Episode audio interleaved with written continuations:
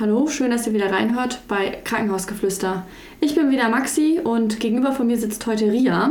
Äh, Ria ist auf der Intensivstation tätig. Ich weiß, wir hatten schon eine Folge mit der Intensivstation. Das war aber der Leiter der Intensivstation, der zusätzlich ja noch ein paar andere Aufgaben hatte. Und ähm, Ria hat äh, die Ausbildung hier gemacht und äh, ich glaube, sie ist sogar jünger als ich. Das heißt, sie ist relativ schnell auf die Intensivstation gegangen. Und äh, darüber wollen wir heute einfach ein bisschen erzählen, auch wie sie das erlebt, auch in dem, mit dieser mit der jungen Erfahrung. Und genau, Ria, stell dich doch mal kurz vor, ähm, wer du bist und äh, seit wann du bei uns bist und welchen Job du hier machst. Hallo erstmal, ich äh, bin Ria, ich bin 22 Jahre alt. Also jünger. Ja, genau. Ich äh, bin aber schon genauso wie du jetzt verheiratet. Ah ja, sehr gut. Ich ähm, ja, bin Gesundheits- und Krankenpflegerin. Ich arbeite auf der Intensivstation und ich komme aus Budjadingen. Ah, schön. Von der Küste quasi. Ja, genau. Ja. Hast du also, wohnst du tatsächlich in der Nähe von der Küste dann? Ja, aktuell wohne ich tatsächlich äh, 500 Meter vom Wasser entfernt. Wow, schön. Ja, das ist ein guter Ausgleich dann, ne? Ja. ja, sehr gut. Ähm, wieso bist du denn damals in die Pflege gegangen? Wie bist du zur Ausbildung gekommen? Ich wollte schon immer Altenpflegerin werden. Mhm. Das äh, liegt daran, dass ich ja pflegebedürftige Großeltern hatte. Okay. Und ja, auch in der Nachbarschaft war jemand, der hatte einen Apoplex. Mhm. Äh, für die Laien, was ist ein Apoplex? Das ist ein Schlaganfall mit einer ähm, Halbseitenlähmung. Mhm. Und ja, mit dem bin ich auf jeden Fall oft spazieren gegangen als Kind oder habe denen halt Essen angereicht. Und somit hatte ich die ersten Berührungspunkte mit ähm, Pflege. Und es stand dann halt auch irgendwann für mich klar, ich möchte unbedingt Altenpflegerin werden. Mhm. Jedoch hat äh, meine Mom dann irgendwann gesagt, du machst aber auf jeden Fall ein Praktikum als Krankenschwester. Mhm.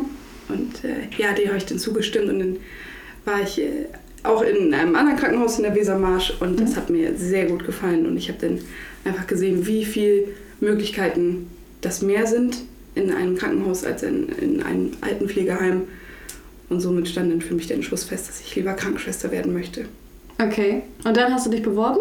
Ja, genau. 2016 habe ich dann ähm, die Ausbildung in Fahre begonnen. Mhm. Damals gehörten wir ja noch zur Hospitalgesellschaft Jade Weser.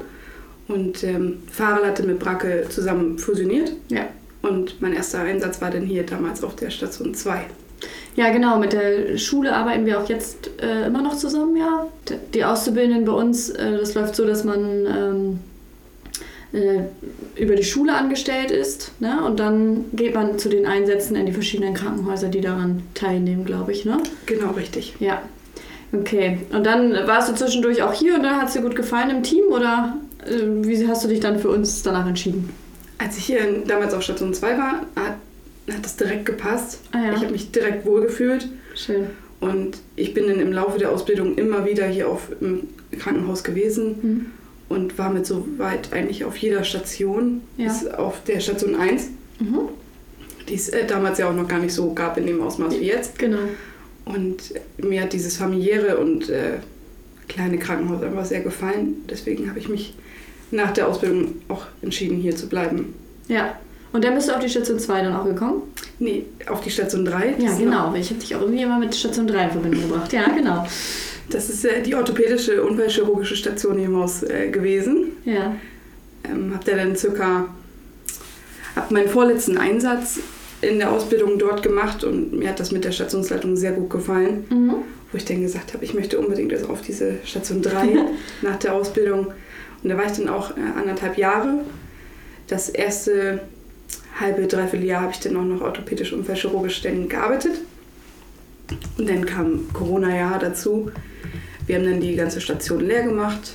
Und ich weiß noch, da haben wir das vorletzte Zimmer gerade sauber gemacht. Und dann habe ich zu meinem Kollegen gesagt, wir gehen gleich eben rüber und verteilen noch Essen auf den Stationen, wo unsere Patienten liegen. Mhm. Und da kamen auch schon die ersten Covid-Anmeldungen, dass die Patienten dann kamen. Und dann hatten wir noch ziemlich viel zu tun an dem Abend tatsächlich. Krass. So ein Berufseinstieg direkt ähm, mit so einer äh, Pandemie, ne? Ja, fast, ja, genau. Ja. Der Jahrgang nach mir ist natürlich direkt mit der Pandemie dann gestartet. Ne? Ja, mit der, mit der äh, Ausbildung, aber äh, ich meine den Berufseinstieg Ja, dann. ja, ne? richtig. Also ich wollte jetzt nicht sagen richtig arbeiten, das sagt man in der Ausbildung aber schon, aber als Festanstellung nennen wir es so. Ja, Genau. richtig. Äh, eigenverantwortlich dann ja auch ein bisschen mehr. Okay, und dann warst du erst noch auf der Corona-Station auch, oder? Ja, Eingesetzt? richtig. Genau. Dann kam ja noch die äh, Notaufnahme mit auf die Station 3 hinzu. Ja. Genau, und dann ich, hatten wir eigentlich hauptsächlich nur noch äh, Covid-Fälle. Eigentlich Ja. gar nicht mehr chirurgisch Unfall, chirurgisch, orthopädisch. Ja. Und äh, hat dir das auch vom Fachgebiet eigentlich gut gefallen? Also dieses Unfallchirurgische und orthopädische? Ich habe in der ganzen Ausbildung hauptsächlich internistische Stationen durchlaufen Mhm. und war erst im, äh, in den letzten zwei Einsätzen überhaupt auf einer Chirurgie. Ja. Und das war ein- einfach was Neues und was Schönes. Mhm. Und ich aber glaube, äh, fühle mich mit internistischen Patienten tatsächlich noch etwas wohler als mit chirurgischen. Okay. Also prinzipiell ist mir das egal, aber Ja. Ja gut, auf Intensivstation kannst du es ja auch nicht aussuchen, aber wenn du jetzt auf die Periphere zurückgehen würdest, dann äh, würdest du wahrscheinlich internistisch wählen. Wenn du es jetzt aussuchen nee, dann würde würdest. ich trotzdem chirurgisch wählen. Würdest du trotzdem chirurgisch wählen, hä? Ab. Also du fühlst dich wohler wegen der Sicherheit, also für deine persönliche Äh, ich mag hast. Krankheitsbilder lieber, Ah, okay. aber ähm, chirurgische Patienten sind ähm, im Erfolg zu sehen etwas, ähm, ja, gehen wir in etwas mehr zurück. Also ist schon halt, wenn jemand eine neue Hüfte bekommen hat und man Ja. sieht den ersten Tag, okay, der Patient steht auf, das war es erstmal für heute, den nächsten Tag steht der Patient auf und kann sich zum Beispiel auf den Stuhl setzen oder das halt sind halt schon große Erfolgsschritte, was auch sehr viel Spaß macht. Dass man das sieht. Mhm. Naja, okay. Gut, und dann, also gut, du warst ja 2016, 2019 warst du fertig und 2020 kam ja Corona. Und wann bist du dann auf die Intensivstation? Ich bin 2021 im März auf die Intensivstation gewechselt. Dann Okay. Ähm, hast du dich drauf beworben oder ähm, einfach mit Pflegedienstleister abgeschnackt, äh, du gehst da jetzt hin oder wie lief das? Ich habe schon gemerkt, dass auf der Station 3 mir irgendwas fehlt. Mhm. Gerade weil man jetzt ja auch Notaufnahmen mitbetreut hat. Mhm. Und mir hat das schon richtig viel Spaß gemacht. Man, ein Patient kommt schlecht an Mhm. und dann gibt man schon die ersten Medikamente und, und tut und macht. Und man sieht dann so, okay, jetzt wird es von Minute zu Minute wird's einfach besser. Ja. Und dann habe ich mir überlegt, okay, irgendwas möchtest du, ja, mehr Gerätemedizin möchtest du machen und irgendwas, wo noch mehr abgeht. Ja. Und habe ich mich erst für die Notaufnahme, beziehungsweise bin Notaufnahme intensiv war dann halt so die Auswahl. Mhm. Und in der Aufnahme war allerdings damals das Team voll. Mhm. Und auf der Intensivstation war noch Platz. Ja. Und ja, dann habe ich mit Herrn Schrage gesprochen, ich möchte gerne wechseln. Wie sieht das aus? Ja, und somit bin ich dann auf die Intensivstation gekommen. Okay. Ähm, hat es dann auch ähm, Gehaltsgründe, dass du auch gewechselt hast? Also ich- auf der Intensivstation verdient man mehr, bei der Notaufnahme weiß ich es jetzt gar nicht, als auf einer peripheren. Ja, müsste eigentlich, das ist ja auch ein Funktionsbereich. Ja. Ja, prinzipiell habe ich mich nicht wegen dem Geld, ähm, Dafür entschieden. genau, es war nice to have. aber- Ja, okay. Gut. Wie gefällt es dir da jetzt auf der Intensivstation? Mir gefällt das sehr gut. Ja. Ähm, was ist denn dann auf der Intensivstation dein Job? Was machst du da am Patienten oder auf der Station? Was, ja, was gehört zu deinen Aufgaben? Ja, grundpflegerische und spezielle Aufgaben, äh, spezielle pflegerische Aufgaben. Darunter gehören also Prophylaxen, Bewegungsmanagement, Ernährungsmanagement, Mhm. um zu verhindern, dass der Patient nicht noch eine Lungenentzündung bekommt, noch nicht irgendwie Munderkrankungen, zum Beispiel was die Schleimhaut betrifft. Das ist auf jeden Fall, möchte ich oder müssen wir verhindern. Mhm. dass auf dem eigentlichen Problem noch mehr Probleme darauf kommen, weil Mhm. der Patient sich jetzt schon mehr im Bett aufhält als zu Hause natürlich. Ja. Ähm, Wundversorgung gehört dazu, Ernährungsmanagement. Was ist das Kalorien, was hat der Patient für einen Kalorienbedarf, wie decke ich das, was kann ich dem Patienten Gutes tun. Ja, und dann kommt natürlich ähm, ja, so hinzu ärztlich delegierte Aufgaben Mhm. wie Medikamentenvergabe, Blutabnahme. Tatsächlich sind wir hier in Brake ziemlich frei, was, was ähm, ja auch ein bisschen ärztliche Tätigkeiten angeht. Mhm. Wir können ein paar Laborparameter auf der Station bestimmen Mhm. und zum Beispiel daran ähm, die Beatmung umstellen oder anpassen. Ja. Das findet in großen Häusern ähm, eigentlich tatsächlich hauptsächlich auf ärztlicher Hand statt. Ja. Da sind wir hier etwas äh, freier. Ah, schön. Also Vertrauensbasis dann zwischen euch. Äh, und Genau. Auch, genau, also ihr werdet dann auch gut eingelernt. Äh, war das auch so, als du auf die Station gekommen bist? Wurdest du äh, ausschließlich äh, von den anderen Pflegekräften äh, angelernt oder auch von den Ärzten? Hauptsächlich hatte ich eine ähm, Mentorin oder meine Mhm. Praxisanleiterin dann. Ah ja. Die hat mich ein halbes Jahr lang jeden Tag, also hauptsächlich mit begleitet oder mitgenommen. Mhm. Und ja, so einen richtig ärztlichen Mentor hat man nicht, aber ähm, für Fragen stehen die tatsächlich immer offen. Ja, okay. Äh, was liebst du denn dann? Also was magst du am liebsten an deinen Aufgaben? Ja, so ja, richtig intensiv medizinisch, äh, medizinische Aufgaben. Mhm. Zum Beispiel? Ein Beatmungspatient mag Ja. ich sehr gerne. Okay. Warum macht man einen Beatmungspatienten gerne? Also passiert da viel? Also kann man sich ja jetzt nicht vorstellen. Da ist, der wird beatmet, dann liegt er da und ja gut, der äh, muss da zwischendurch, zwischendurch ernährt werden oder äh, äh, ja vielleicht auch äh, gelagert werden. Aber was passiert da denn noch? Also was magst du da so gerne? Ja, tatsächlich ist ein Beatmungspatient, der tief und fest schläft, also eine Mhm. Narkose erhält. Der ist weniger aufwendig als ein normaler ähm, Zwischenintensivpatient. Okay.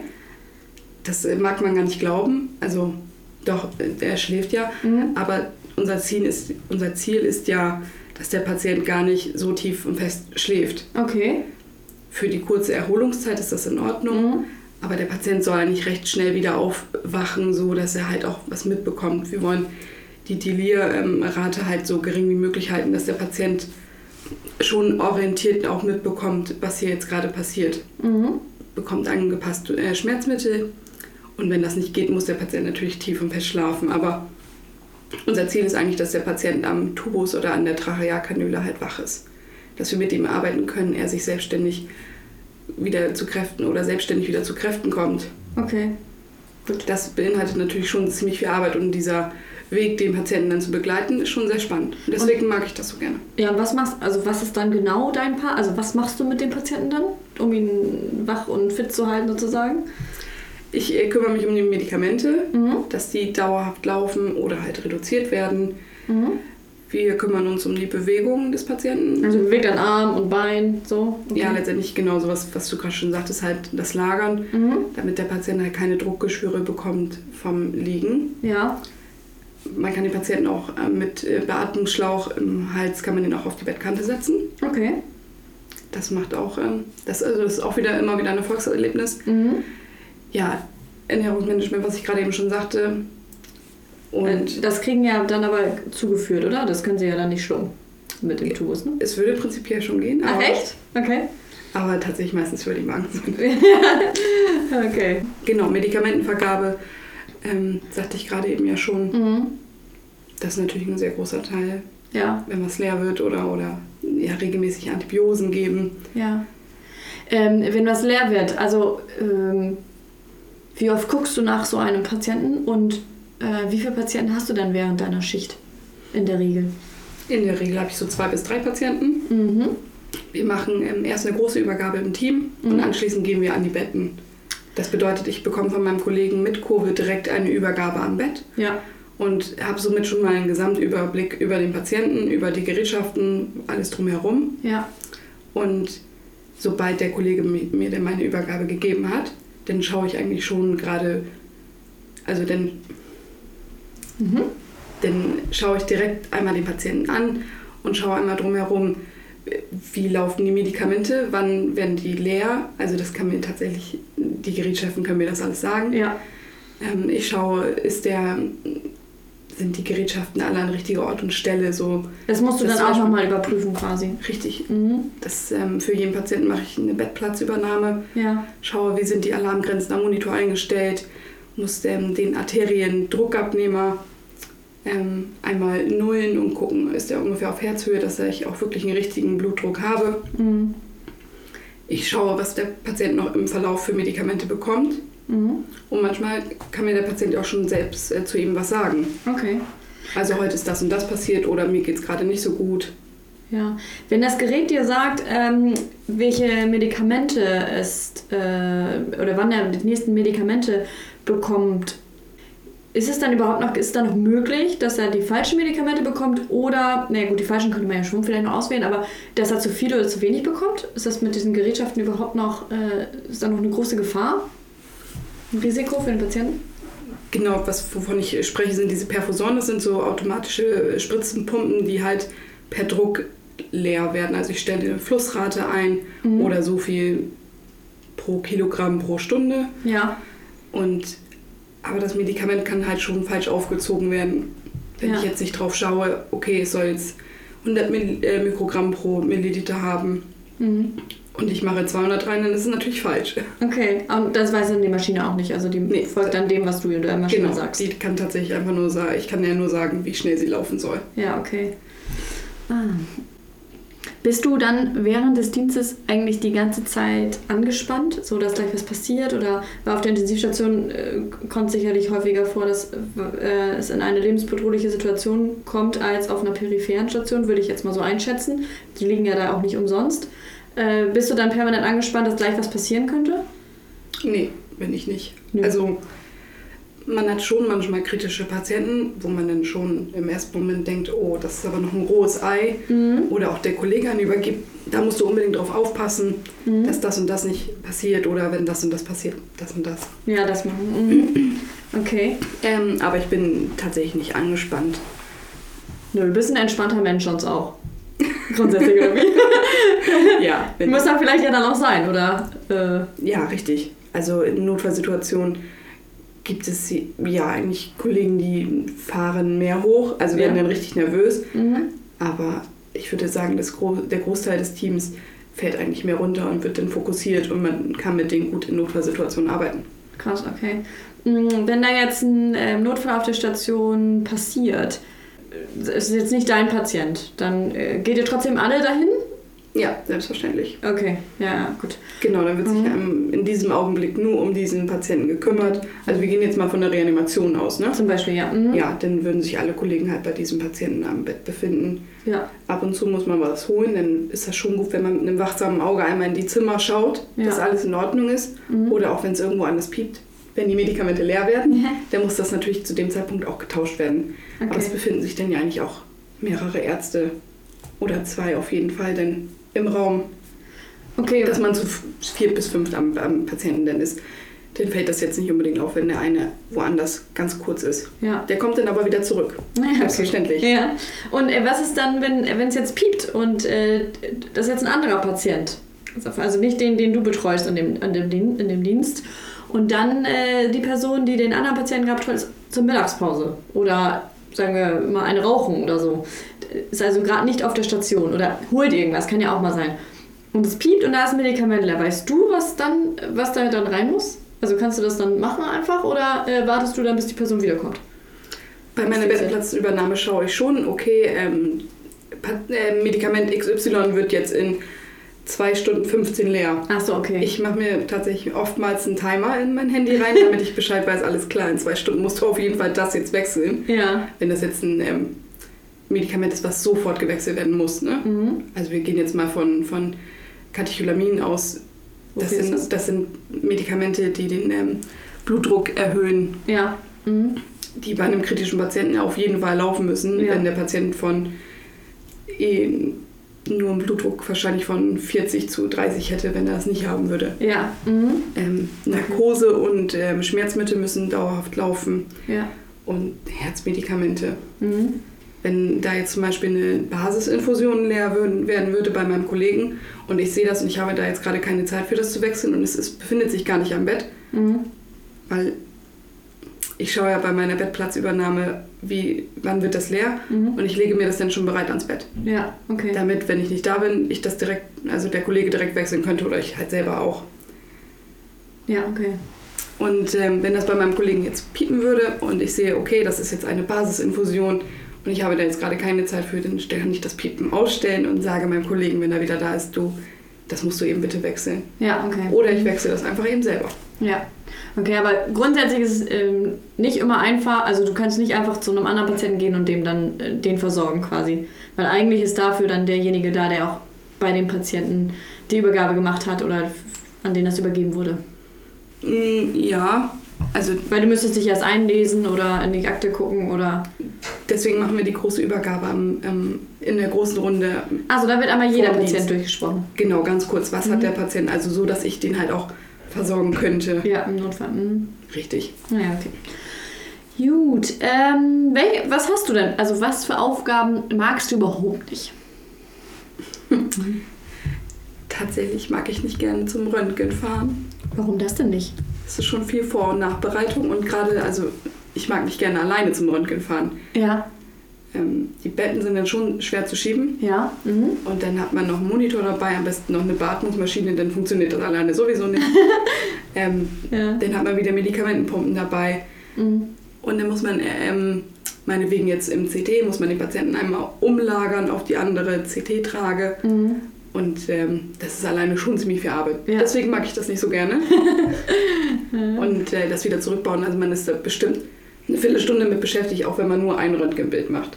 Okay, also du magst eigentlich lieber die anspruchsvollen Aufgaben, nicht die einfach, die ich jetzt einfach finden würde. Das, zum- das zum ist äh, tatsächlich trotzdem sehr anspruchsvoll. Ja, also gerade wenn der Patient äh, kritisch ist. Ach so, okay, ja. Der Patient kann schon mal mit dem Blutdruck einbrechen, wenn man über die Fahrstuhlschwelle fährt. Ah. Oh. Das ist manchmal, kann schon gefährlich werden. Und, äh, aber dann hast du alles dabei, um ihm dann zu helfen. Ich habe dann einen Notfallrucksack dabei, Ah ja, okay. dass ich dem Patienten helfen könnte. Also einen Rucksack hast du richtig dann dabei. Ja, bei einem richtig kritischen Patienten habe ich einen Notfallrucksack dabei. Ah, okay. Und einen Arzt habe ich auch dabei. Ach, du hast auch noch dabei. Ah, okay. Also ja. wir gehen jetzt mal von einem schwer beatmeten Patienten ein, äh, aus, der richtig kreislaufinstabil ist. Ja, natürlich. Ja, Da, genau. da nehme ich mir einen Arzt und einen, und einen Not Notfallrucksack mit. Ja, mhm. okay. Hattest du in den letzten, in dem letzten Jahr, also bis jetzt ja ein Jahr dann auf Intensivstation knapp, ne? Hattest Mhm. du da äh, schon mal einen richtig schlimmen Moment oder schwierigen Moment für dich, äh, mit dem du zurechtkommen musstest? Ja, also auf der einen Seite geht auch der Personalmangel nicht an uns vorbei Ja. und äh, es passieren unvorhergesehene Krankheitsausfälle. Mhm. Und so war das an einem Sonntagmorgen auch, Mhm. dass ich mit meinem Kollegen nur zu zweit auf der Station war. Mhm. Und es war soweit ruhig, also wir hatten tatsächlich gar nicht so viele Patienten und es war schön ruhig. Ja. Wir ähm, von der Intensivstation betreuen allerdings auch noch das Notfalltelefon fürs Haus. Mhm. Das bedeutet, wenn da jemand anruft, dann muss da jemand hin mit Notfallrucksack und Defibrillator. Ah ja, die 111. Mhm. Richtig. Genau. Mhm. Und ähm, der war das halt so, dass dieses Telefon geklingelt hatte. Und die Kollegin hatte dann gesagt, hier ist eine Reanimation auf Station 2. Und äh, gucke ich meinen Kollegen an. Ich sage, ich war noch nie bei einem Notfall. Ich sage, oder möchtest du, soll ich? Wie, Mhm. wie wollen wir es machen? Ja, ja, geh du, Mann. Mhm. Okay, dann bin ich dann los mit Notfallrucksack und Defibrillator. Mhm. Ich dann eine Etage runter Mhm. zu diesem Zimmer. Und dann war dann laufende Reanimation. Mhm. Ich war allerdings zu dem Zeitpunkt noch nie bei einer Reanimation, geschweige denn habe ich selber reanimiert. Okay. Und ich war auch noch nie bei einem richtigen Notfall. ja. Und dann war ich das Notfallteam. Ja. Also man ruft dann ja die 111, Ja. damit einem geholfen wird. Und ich komme halt selber an und kam weniger als die, die gerade auf Station Die stehen. schon da, die die, die 111 gewählt haben. Genau, ja. meine Kollegin sagte dann auch, wo sind die anderen? Ich sage, ich bin die anderen. Ja.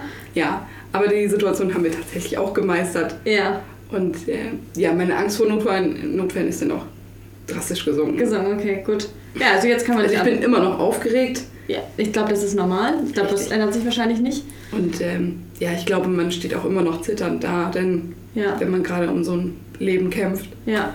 Und, Klar. aber ich bin ja schon etwas beruhigter jetzt. Okay. Ja, gut. Also jetzt, wenn, die ein, schon wenn du kommst, ist jetzt nicht mehr so schlimm. Nee. Kann man doch beruhigt sein. Zur Not kommt auch die Aufnahme dazu.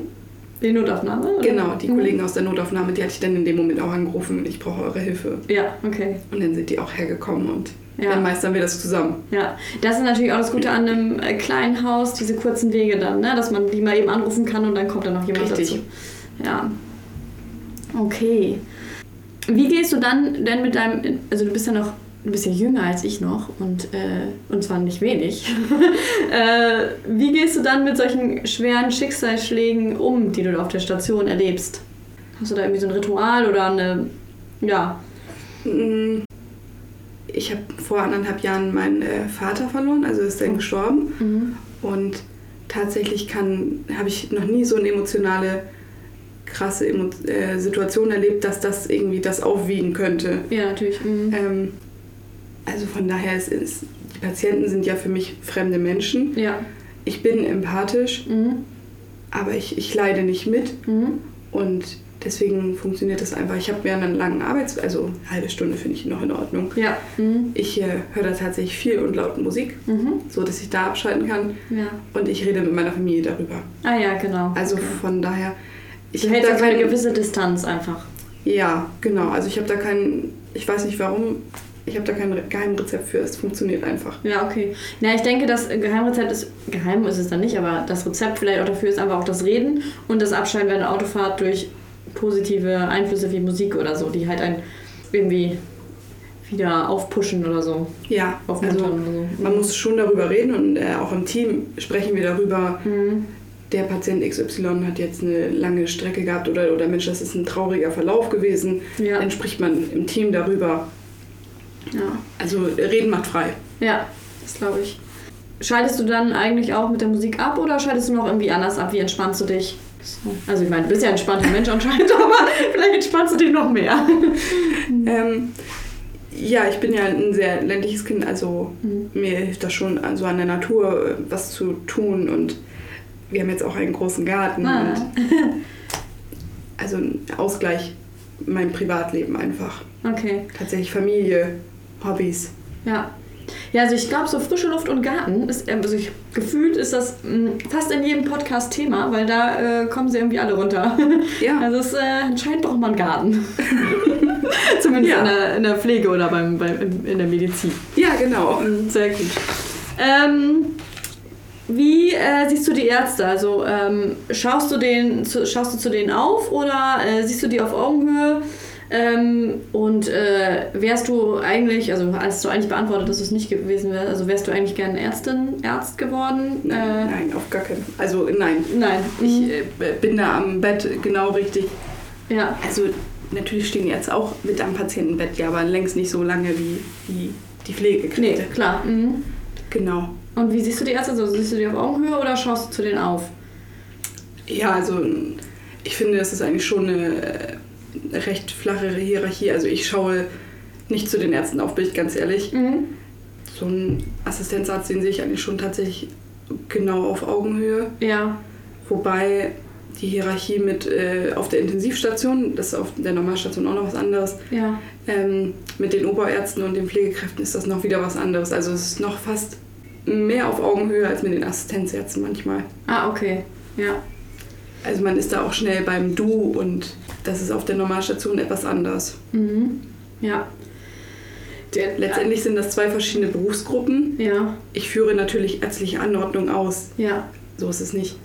Nö, du meinst das Medikament ist gut, lassen wir, oder? Ja, ich, ich, kann auch meine Durchführungsverantwortung abgeben und sage, hey, das musst du leider selber machen. Ah, okay, wenn du nicht mit der äh, Situation einverstanden oder mit der Sache einverstanden bist? Ja. Gab's das schon? Ja. Echt? Krass, ja. okay. Also, ich habe ja schon gesagt, es sind ziemlich viele charakterstarke Kollegen auf der Station. Ja. Und manchmal ist das, wenn Assistenzärzte gerade noch ganz jung sind oder mhm. noch gar nicht so viel Berufserfahrung haben, ja. Deswegen würde ich einfach jedem empfehlen, der auch hier vielleicht anfangen möchte. Ja. Stellt euch vor, also bei uns Pflegekräften, stellt euch vor, sagt, hey, ich bin so und so lange im Beruf. Wenn jetzt heute Nacht was sein sollte, ist es, ich würde euch gerne einfach fragen oder euch mit ins Boot nehmen. Ja. Wenn ich was nicht weiß, dann kriegen wir gemeinsam eine Lösung hin. Ja. Tun wir auch. Mhm. Die Kollegen auf der Intensivstation sind sehr erfahren mhm. und ähm, die können einen dann natürlich, allerdings natürlich auch, wenn man ähm, ja eine hohe Hierarchie irgendwie an den Tag legt oder nicht sehr freundlich ist, dann können wir ihn auch auflaufen lassen. Also ja. im Mittelpunkt steht der Patient und ja, das Ziel ist ja auch, dass es dem Patienten gut geht. Ja, klar. Aber wir könnten natürlich schon mehr mitdenken und sagen, hey, du brauchst jetzt das und das. Mhm. Ja, und schon Materialien, wo er das findet und sowas, äh, genau, damit er nicht zu lange suchen muss. Genau. Zum Beispiel. Aber ja. das ist halt so, wenn, wenn jemand äußerst nett ist oder auch für uns mal Arbeit abnimmt, ja. dann ist das ein Geben und Nehmen. Ansonsten. Das ist doof, ja. Ja, klar, aber das ist ja eigentlich in jeden Berufsgruppen so. Das wäre ja bei uns beiden auch so. Äh, das sollte es auch ein Geben und Nehmen sein und nicht ein äh, Hau rauf quasi. Ja, richtig. Ja, genau. Ja, das sehe ich auch so. Das finde ich in allen Berufsgruppen so, ähm, dass man äh, interdisziplinär gut zusammenarbeiten sollte. Auf jeden Fall. Ja? Okay. Jeder hat mal einen schlechten Tag, ist in Ordnung. Ja, ja. Prinzipiell, ja. Ja. Okay. Ähm, was ist dann äh, für dich eine schöne Schicht? Also, wann gehst du nach Hause und sagst, das war ein guter Tag? Ein guter Tag ist meistens, wenn es ruhig ist. Ja. Tatsächlich, also ich wünsche ja jetzt, also ich habe es irgendwie hier mitbekommen, seitdem ich hier arbeite, dass man sich einen ruhigen Dienst wünscht. Mhm. Und wenn man mir das wünschen würde, wäre es eine Strafe. Also hier, Weil ich dann ja, das wäre so, als hätte ich ja nichts zu tun, so, wenn ich, ruhig, wenn ich ruhige. Aber ich will ja nichts ruhig haben, ich will ja was zu tun haben, damit die Zeit umgeht. Das ist Ja. äh, bei euch anders. Ja, das passiert manchmal schon an Feiertagen, dass man denkt, ach, jetzt nochmal eben, eben was, was zum Tun. Ja. Jetzt wird nochmal Medikamente leer werden, damit ich es auffüllen kann, so nach dem Motto. Ja, ungefähr. Oder, Mhm. Mensch, ich hätte jetzt lieber eine, eine Aufnahme, als den Schrank hier zu sauber zu machen. Ja, mhm. okay. Das sind natürlich Stationsaufgaben, die müssen auch gemacht werden. Klar. Ähm, aber manchmal denkt man, ach, jetzt eine Aufnahme. Ja. Und dann auch mit, mit Arterienanlage, ZVK, also wo man dann richtig schön lange am Bett steht. Ja. Ja, okay. Aber es ist halt nicht immer so, dass man sich jetzt denkt, ach, jetzt hätte ich gerne eine Aufnahme, weil man ist mit seinen drei Patienten eh schon gut ausgesorgt. Ja. Okay. Und ein ruhiger Dienst heißt dann für dich, also ein guter, ruhiger Dienst? Ein guter, ruhiger Dienst ist, ja, wenn es einem Patienten soweit gut geht Mhm. und ich dann auch zum Beispiel Zeit habe, da richtig schön zu tüdeln an den Patienten. Das mag ich richtig gerne. Ja. Den Okay. Patienten am besten noch den Rücken eincremen und, und noch einen Tee und noch einen Kaffee und noch ein Stück Kuchen am besten dabei. Ah, schön, ja. Das ist ein richtig schöner, ruhiger Dienst. Und eine Unterhaltung auch- fühlen vielleicht mit, mit einem Ja, richtig. äh, wachen Patienten. Und dass ich regelmäßig zur Toilette komme, was trinken kann. Ah ja, genau. Okay. Das ist ein schöner Dienst. Aber manchmal sind auch schöne Dienste, wenn man richtig viel Action hat. Ja, genau, ja. Mhm. Ja. Wahrscheinlich immer so das gesunde Mittelmaß. Ja, richtig. Ja. Aber nicht so fünf, fünf Sachen auf einmal. Das ist nicht so, das ist nicht so schön. Welche, welche Schicht ist dann immer am meisten zu tun? Was ist deine Erfahrung? Ich glaube tatsächlich, mittlerweile ist im Spätdienst am meisten zu tun. Ah, okay. Ähm, also natürlich der Tagdienst, ne? Ja. Ähm, Ja gut, die Nachtdienst ist ja meistens, äh, wenn, aber wiederum ist man ja personell auch anders äh, besetzt in der Nacht. ja, richtig. Könnte also auch viel zu tun sein im Vergleich zum, aber in der, im Spätdienst und im Frühdienst sind natürlich noch andere Berufsgruppen dabei, ne? Ja, richtig. Mhm. Deswegen macht es das schon ja auch etwas stressiger, wenn mehr Leute da sind. Ja. Also ich glaube, im Spätdienst ist am meisten, also es ist viel Vorbereitung für den nächsten Tag. Mhm. Also zum Beispiel Medikamente vorstellen, das hat sich mittlerweile so angebürgert, dass, dass das der Spätdienst macht. Okay. Und ähm, ja, Ja. natürlich hat der Frühdienst auch sehr viel zu tun, so gerade mit der grundpflegerischen Versorgung. Ne? Ja. Das kann man allerdings aber auch mal vorziehen. Also es, es gibt ja keine Uhrzeit, meinetwegen, es muss jetzt jeder hier morgens um 8 gewaschen werden. Mhm. Manchmal kann man den Patienten das auch anbieten, hey, möchten Sie sich heute Abend schon mal frisch machen? Ja. Dann brauchen Sie morgen früh nicht so viel, dann brauchen Sie sich nur die Zähne putzen, das Gesicht frisch machen. Ne? Ja, genau. Es gibt Patienten, die mögen das, es gibt Patienten, die lehnen das ab. Ja. Das ist in Ordnung. Also ich gehe auch nicht nur straight morgens um 8 duschen. Ja, ich gehe das ja auch abends um 22 Uhr. ja, genau. Ja, beim Schichtdienst muss man das ja eh machen, sonst wäre schlecht wahrscheinlich. Eben. Also ich, ich, ich schmeiße jetzt niemand hier morgens um 3 aus dem Bett und sage, Ja. so, es wird jetzt gewaschen. Guten Morgen. ja, Licht an. Ja. Ähm, und welche Schicht gefällt dir dann am besten? Ich mag den Nachtdienst sehr, Mhm, okay. weil da halt auch tatsächlich nicht so viele Leute sind. Ja. Aber ein bisschen ruhiger. Ja, ein bisschen ruhiger. Mhm. Wobei der Nachtdienst manchmal auch, da geht es manchmal um einzelne Personen, die sehr viel Aufmerksamkeit von, von zum Beispiel drei Pflegekräften brauchen. Ja. Es passiert häufig auf einer Intensivstation, dadurch, dass die Patienten an den Kabeln ja am Bett fixiert sind, mehr oder weniger. Ja. Also sie können sich ja natürlich auf die Bettkante setzen, aber letztendlich kann ich ja nicht aufstehen und rausgehen. Mhm. Das funktioniert nicht, weil ich am Monitor angekabelt bin. Ja. Ähm, dann piept es überall, Mhm. auch wenn es nicht mein eigener Monitor ist, weil der aus der Alarmgrenze rausspringt. Aber ich höre das überall auf der Station, wenn es vorne am Stützpunkt klingelt. Mhm. Dann klingen noch Medikamentenpumpen, Mhm. dann kommt dreimal am Tag jemand anderes, Mhm. also zumindest dreimal am Tag eine andere Pflegekraft. Mhm. Dann kommt noch ein Arzt, ein Physiotherapeut. Das ist alles sehr viel, das ist auf einer Normalstation anders. Ja. Und dann passiert das manchmal schon, dass gerade ältere Patienten mal die Orientierung verlieren. Mhm. Wir Okay. versuchen uns schon, also wir, wir sind bemüht, Mhm. aber es passiert dann manchmal, dass Patienten dann auch fremdgefährdet werden und dann nachts meinetwegen die Polizei rufen möchten, Ah, okay. weil sie denken, sie sind hier gar nicht im Krankenhaus. Ach, Und dabei war das am Abend, also um, um 20 Uhr war das noch ein ganz normaler Herr Müller, ja. der weiß, ich bin 84 Jahre alt, ich bin hier im St. Bernhard Mhm. und es ist jetzt hier heute der 12. Februar. Ja. Mhm. Und dann aber in der Nacht dann passiert irgendwie Dinge, dann ist das, dann ist das ein ganz anderer Mensch und dann wacht der morgens auf und denkt, hm, letzte Nacht war irgendwie komisch. Okay. Und dann ist es halt manchmal schon, dass man dann drei Leute braucht, um diesen Patienten irgendwie zu beruhigen. Ja. Das ist nicht immer einfach, genau. Nee, das glaube ich, ja. In, Privaten, guckst du da auch Krankenhausserien oder bist du der Typ, der sich das nicht mehr anschauen kann, weil, äh, ja, weil es einfach nicht der Realität entspricht oft? Hm, Ja, so, also ich würde jetzt hier nicht mehr Klinik am Südring anschauen und so, das ist, das ist vorbei. Also hast du früher tatsächlich gemacht, oder? Hm, Ja, wenn man so aus der Schule gekommen ist Ja, schon, ja. ja. Oder es läuft auch tatsächlich richtig oft in den Patientenzimmern. Ah. Klinik am Südring auf Streife, die ganze Krankenhaus. Aber wurdet ihr noch nicht damit verglichen? Nee, Gott sei Dank. ähm, was ich aber lieben gerne schaue, ist Grey's Anatomy. Ah, okay, ja. Ich bin ein riesen Grey's Anatomy-Fan. aber es ist halt auch komplett realitätsfern. Also Ja.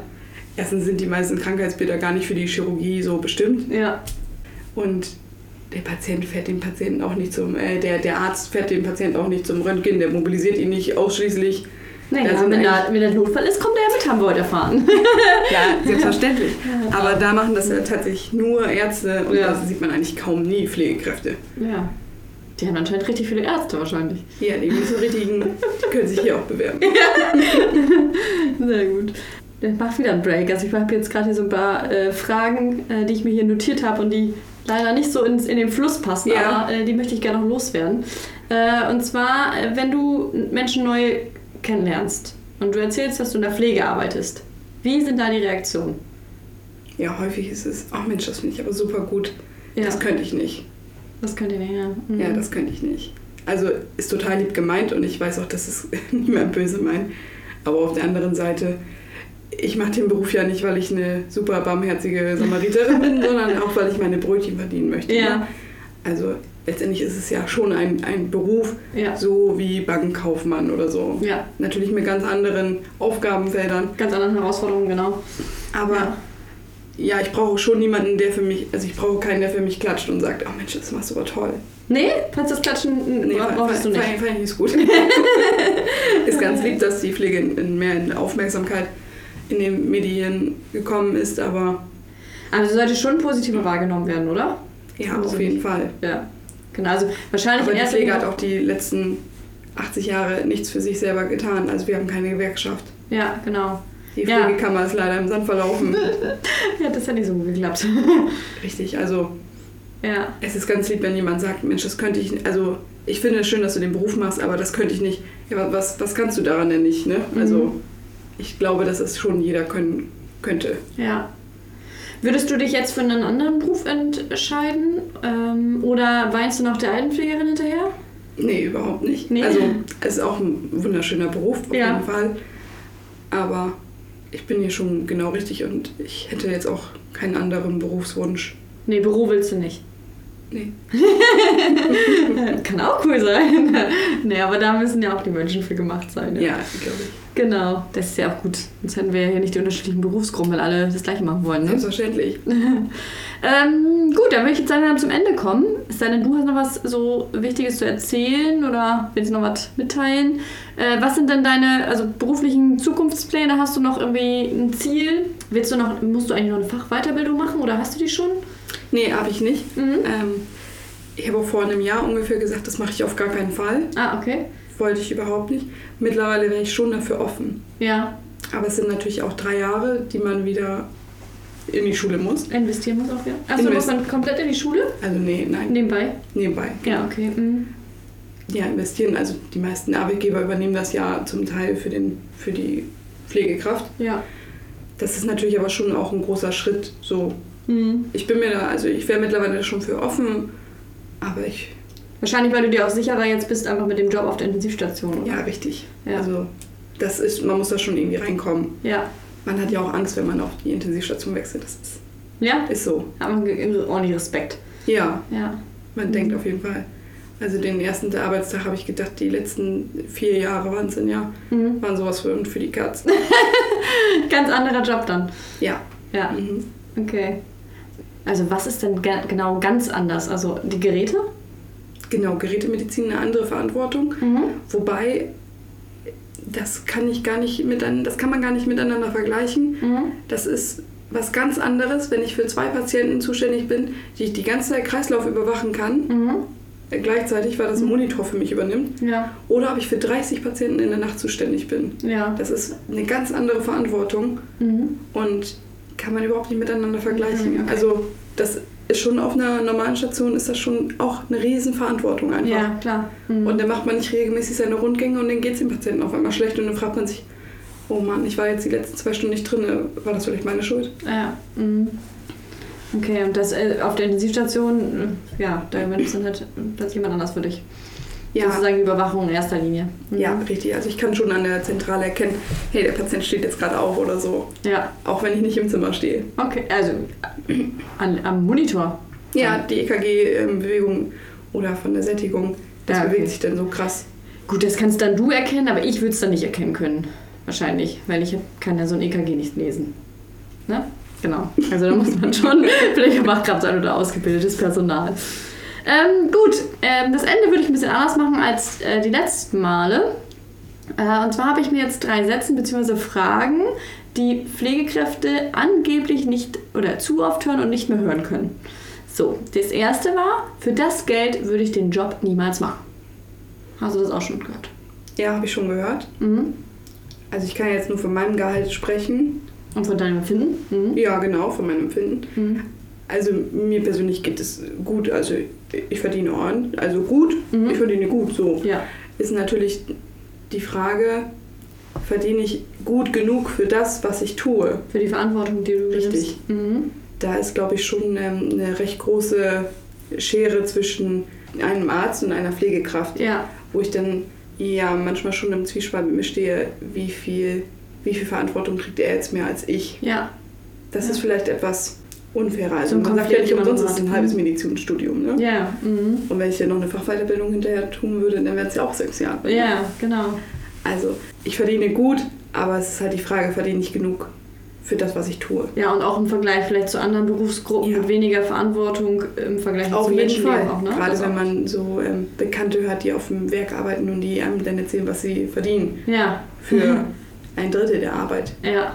Ähm, hast du nicht, also das ist auch eine Aussage oder eine Frage, die äh, oft wohl anscheinend ähm, Pflegefachkräfte gefragt werden. Hast du nicht Angst, dich irgendwo anzustecken? Mhm. Ja, jetzt gerade mit ähm, Covid Mhm. ist das schon, ähm, ja, hat man natürlich am Anfang Angst gehabt. Mhm. Auf der anderen Seite, wir haben ja mittlerweile wieder genug Schutz, ähm, also persönliche Schutzausrüstung. Genau. Das ist natürlich wichtig, dass wenn der Patient aufgenommen wird, ich den vernünftig screene, also schaue, hat er irgendwelche ähm, Anzeichen dafür, dass der einen kranken, also einen multiresistenten Erreger haben könnte. Mhm. Und sagt so umgangssprachlich halt ein Krankenhauskeim. Ja, genau. Mhm. Ist aber kein Krankenhauskeim. Hatten wir letztes Mal im Podcast schon, ne? Ja, genau, richtig. Ähm, ja, vielleicht, vielleicht müsste es dann noch eine Gefahrenzulage für geben. Also, naja. ja. Also, nein, ich habe prinzipiell nicht jeden Tag Angst, mich hier irgendwie anzustecken. Nee, und aber hörst du die Frage denn oft? Ja, doch, schon. Von- Wahrscheinlich auch eine Corona-Pandemie Ja, auf jeden, zugenommen, auf jeden Frage. Fall. Ja. Ich war tatsächlich auch ganz am Anfang Corona, war ich auch überlegen, ob ich mir hier irgendwo ein Zimmer nehme. Ja. Weil ich dachte, ach, das geht ja nur über die Osterferien. also, Ja. ja. wie einem das halt in den Medien. Ja, man hatte ja, äh, am Anfang hatte man ja nicht mal das Gefühl, dass es hier rüberkommt. Und dann. Ja, eben. ne? Und dann habe ich Ja. gedacht, ach Mensch, hier so ein, so ein kleines ähm, Auszubildendenzimmer Ja. für, für zwei, drei Wochen, das geht aber. Ja. Ja, mittlerweile stehen wir hier. Ja, so noch. genau. Dann äh, noch eine Frage, wahrscheinlich, äh, weiß ich nicht, ob die vielleicht dann zukommt, wenn du Leu Leu Leute neu kennenlernst äh, und erzählst, was für einen Beruf du machst. Ähm, da ist die Frage dann, na, hat es nicht zum Medizinstudium gereicht? Ist, ist dir sowas schon mal entgegengekommen? Nee, tatsächlich nicht. Gut. Aber ich glaube, das werden regelmäßig Kollegen gefragt. Also wurden bestimmt Kollegen gefragt. Ja. Aber nee, ich bin schon, schon richtig da, wo ich bin. Ja, genau. Sehr gut. Ja, vielen Dank. Jetzt haben wir auch schon richtig viel geredet. Ich hatte auch schon das Gefühl, dass wir richtig viel geredet haben. Ähm, eine Dreiviertelstunde, glaube ich, ungefähr. Nicht schlecht. Ähm, vielen Dank dafür. Äh, Habe ich gefreut, dass du heute dabei warst und äh, dass man äh, da mal so einen Einblick kriegt, auch, dass man nach der Ausbildung nicht erst jahrelang auf einer peripheren Station arbeiten muss, in, also in Anführungsstrichen, weil es persönliche Gründe hat, warum man lieber auf einem anderen oder im Funktionsbereich arbeiten möchte und dass man das recht schnell machen kann. Ähm, Finde ich super. Ja, Ja. man kann ja tatsächlich auch auch direkt nach der Ausbildung auf die Intensivstation gehen. Ja. Das ist ja möglich. Ja. Wobei ich schon äh, dankbar dafür bin, dass ich diesen Überblick über 30 Patienten gewonnen habe. Ne? Ja. Ob ich das jetzt morgen, heute, also von heute auf morgen wieder so könnte, ist natürlich die andere Geschichte. Ja. Ich kann das jedem empfehlen, erst einmal ein Jahr auf die normale Station zu schnuppern, Ja. bevor man ja, auf die Intensivstation geht, einfach um diesen Weitblick zu haben, um das vergleichen zu können, was bedeutet Normalstation, was intensiv. Ne? Ja, genau. Sehr gut. Guter Tipp. Und äh, würdest du sagen, auch ein paar Leute könnten noch den Pflegeberuf lernen, oder? Ja, selbstverständlich. Wir brauchen unbedingt Nachwuchs. Ja. Ja, also ich denke, wenn man eine offene Person ist, die bereit ist, äh, physisch und psychisch äh, zu arbeiten, Mhm. eventuell noch ein bisschen jung ist, dann ähm, man, man wächst in den Beruf rein und man kann das auf jeden Fall, Ja, denke ich. sehr gut. Gut, ja, vielen Dank. Und äh, die nächste Podcast-Folge erscheint dann Ende Mai. Und äh, die findet ihr auch wieder überall, wo es Podcasts gibt oder auch hier, wo ihr es gerade hört. Und vielen Dank fürs Reinhören.